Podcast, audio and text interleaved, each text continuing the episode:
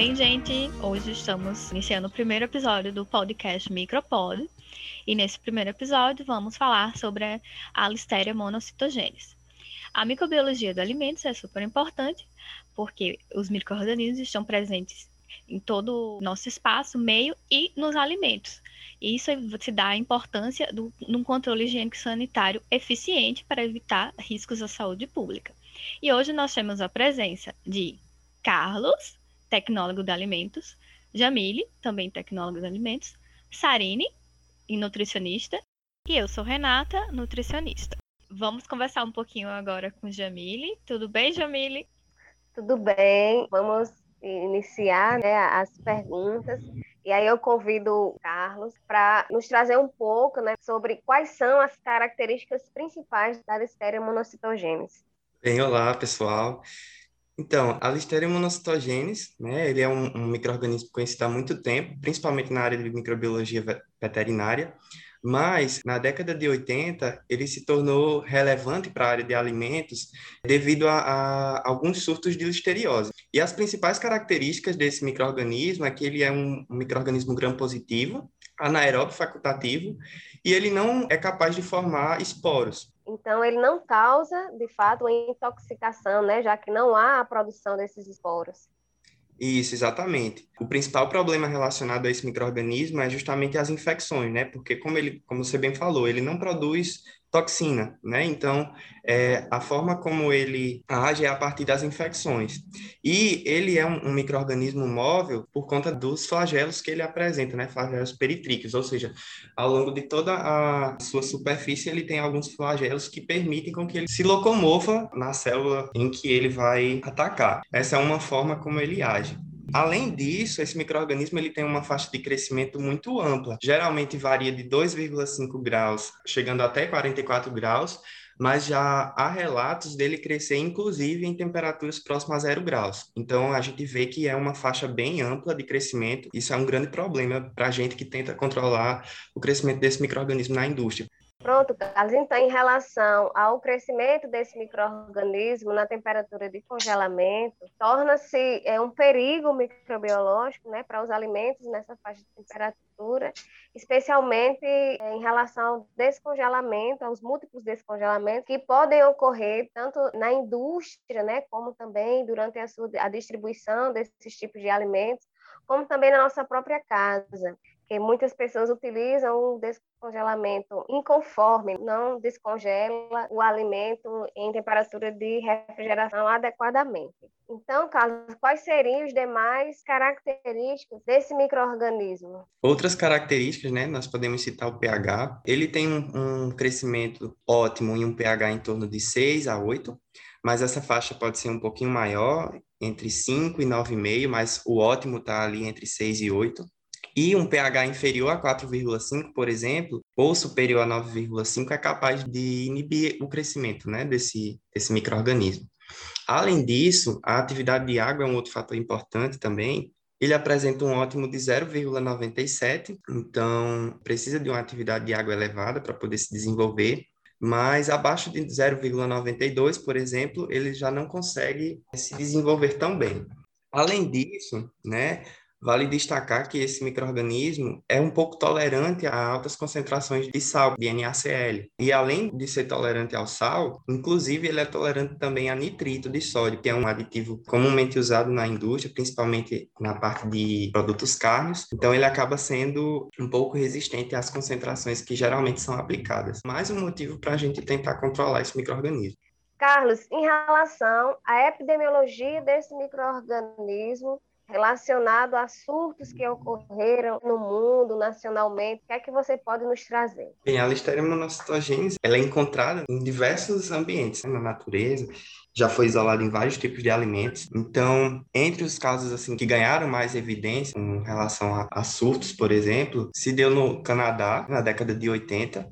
O alimento envolvido foi salada de repolho. Depois também teve um, por volta de 1983, nos Estados Unidos, houve outro surto com uma mortalidade de 29%. Foi um caso assim bem expressivo, né? E o alimento envolvido nesse caso foi pasteurizado. Outro surto aconteceu na Suíça, entre outros surtos, na verdade, né? Entre 1983 e 1987, em que foram verificados 122 casos e 31 mortes. Então a gente vê que os casos geralmente envolvem uma mortalidade muito grande. E trazendo um pouco desses dados para o Brasil, o que é que você poderia contribuir?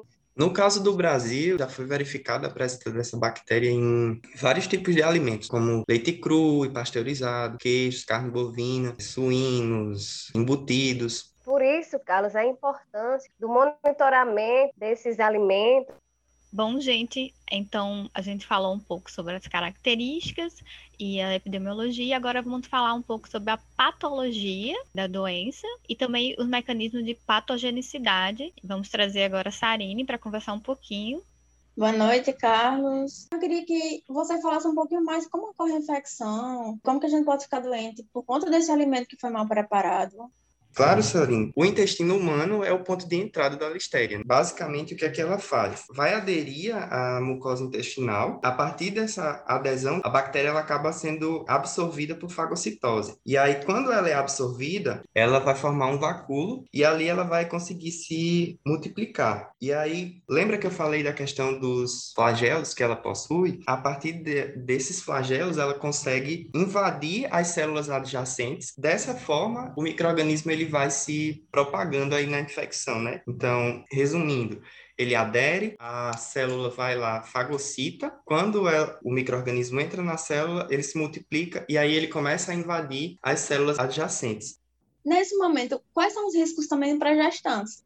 Então, em gestantes, pode haver invasão do feto e, dependendo do estágio da gravidez, essa invasão ela pode ocasionar aborto, né? pode ocasionar um parto prematuro, nascimento natimorto ou septicemia neonatal. E em recém-nascidos, um dos sintomas principais é a meningite. E esses sintomas eles têm início entre uma a quatro semanas após o nascimento para mim ficou um pouquinho de dúvida em relação ao comprometimento do sistema nervoso central e os outros tipos de listeriose. Será que você podia falar um pouco mais sobre isso? Bem, nos casos de comprometimento do sistema nervoso central, desenvolve-se meningite, encefalite, abscessos, sendo a primeira manifestação, né, no caso a meningite, a mais comum, principalmente nos recém-nascidos e também idosos. E o desenvolvimento clínico é fulminante, com índice de mortalidade de aproximadamente 70%, então é muito alto. E outras formas também de listeriose podem ser citadas a endocardite e a osteomielite, mas são de ocorrência mais rara. E também a questão dos grupos de risco, né? As gestantes, como a gente já discutiu anteriormente, os recém-nascidos,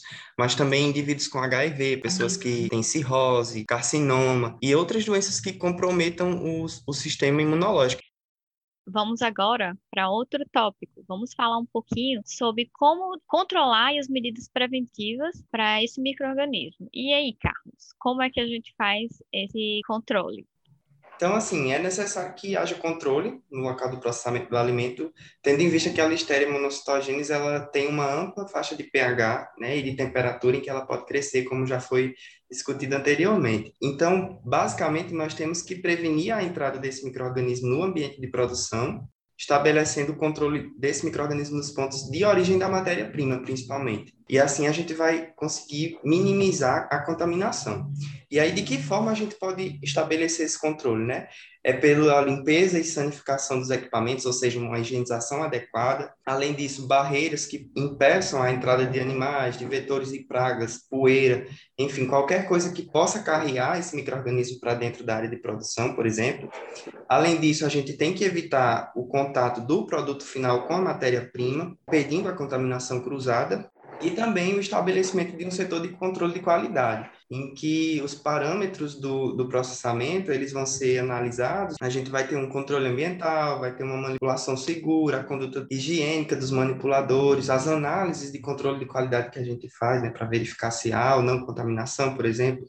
Então, tudo isso podem ser medidas para controlar né, a disseminação dessa bactéria aí no, na produção de alimentos. Perfeito, Carlos. A gente já sabe como a listéria se caracteriza, como ela contamina, como a gente pode evitar E aí, Carlos, por último, para a gente terminar, quais são os alimentos que são envolvidos com contaminação da Listeria monocitogênese? Perfeito, Renato. Então, os principais alimentos que são recorrentes quanto à contaminação com a Listeria monocitogênese são leite cru e pasteurizado, né? queijos, carne bovina, suína, de aves, os embutidos de uma maneira geral, carne moída também, produtos carnes crus, termoprocessados, também alguns produtos de origem vegetal, também produtos de origem marinha e refeições preparadas. Por isso que é importante a gente dar um certo destaque a ela, né?